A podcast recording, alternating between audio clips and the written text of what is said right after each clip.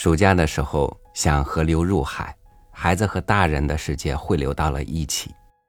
在与小朋友相处的这段时光，你们互相之间有了哪些习惯、认知和生活上的改变呢？今天和您分享叶圣陶的文章。如果我当老师。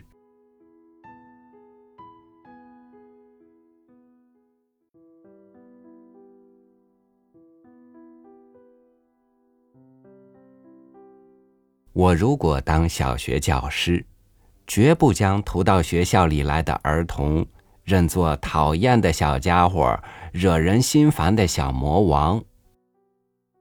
无论聪明的、愚蠢的、干净的、肮脏的，我都要称他们为小朋友。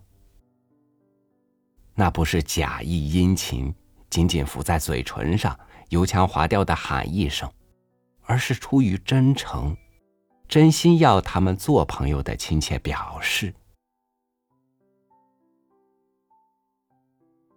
小朋友的成长和进步是我的欢快，小朋友的羸弱和拙钝是我的忧虑。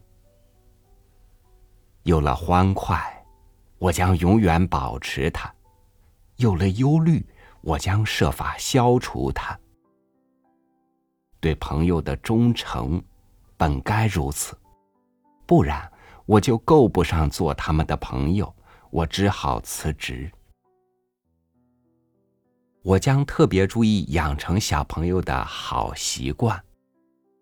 我想“教育”这个词儿，往精深的方面说，一些专家可以写成巨大的著作。可是就粗浅方面说，养成好习惯。一句话也就说明了它的含义。无论怎样好的行为，如果只表演一两回而不能终身已之，那是扮戏；无论怎样有价值的知识，如果只挂在口头说说而不能彻底消化、举一反三，那是语言的游戏。只有化为习惯。才可以一辈子受用。养成小朋友的好习惯，我将从最细微、最切近的事物入手，绝不马虎了事。譬如门窗的开关，我要教他们轻轻的，砰的一声固然要不得，足以扰动人家的心思的；咿呀一声也不宜发出。直到他们随时随地开关门窗，总是轻轻的，才认为一种好习惯养成了。又如菜蔬的种植，我要教他们精心着意的做，根入土要多深，两棵之间的距离要多宽，灌溉该怎样调节，害虫该怎样防治。这些都是由知识化为实践，直到他们随时随地种植植物，总是这样精心着意，才认为又养成了一种好习惯。这样的好习惯不仅对于某事物本身是件好习惯，更可以推到其他事物方面去。对于开关门窗这样细微的事，尚且不愿意扰动人家的心思。还肯作奸犯科，干那些扰动社会安宁的事吗？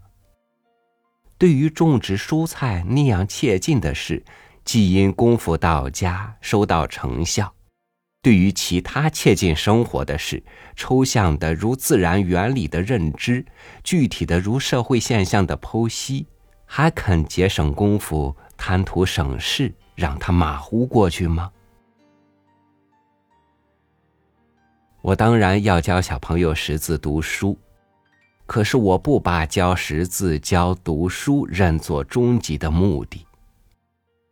我要从这方面养成小朋友语言的好习惯。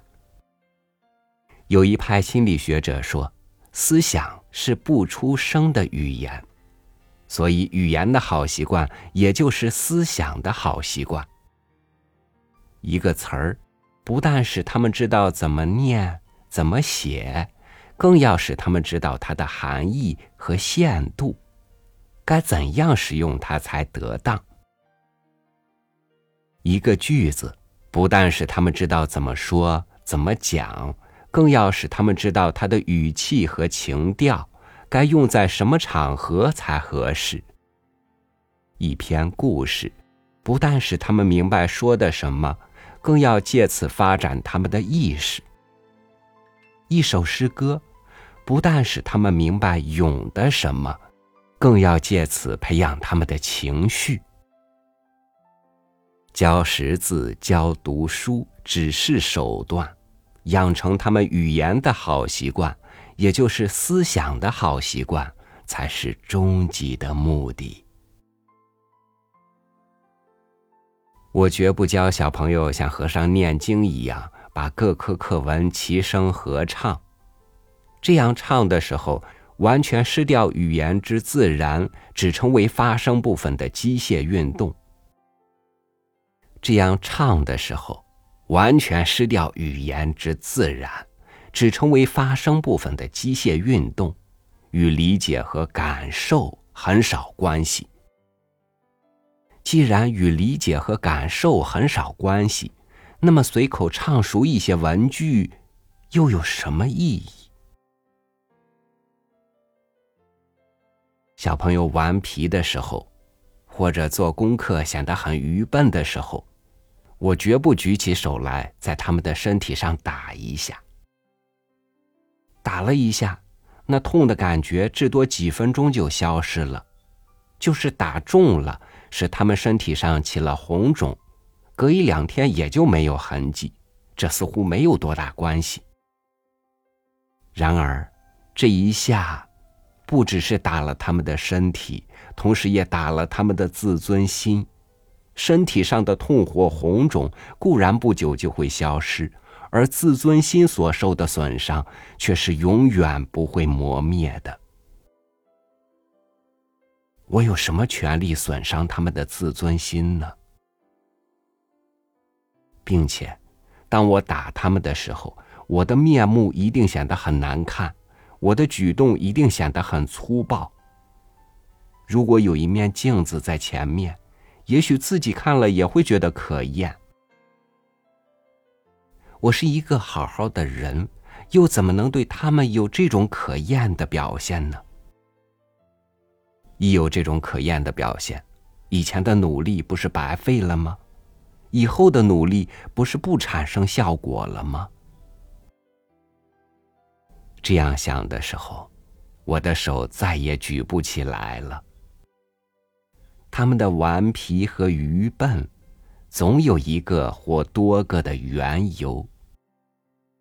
我根据我的经验、观察，剖析出缘由，加以对症的治疗，那还会有一个顽皮愚笨的小朋友在我周围吗？这样想的时候，我即使感情冲动到怒不可遏的程度。也能立刻转到心平气和，再不想用打一下的手段来出气了。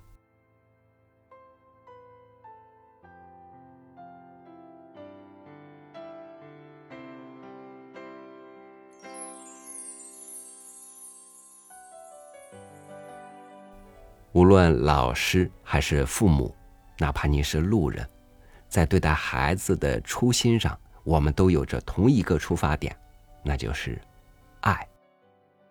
现在我们的那些初心都还在吗？我们对待很多事情的初心也都还在吗？感谢您收听我的分享，我是超宇，祝您晚安，明天见。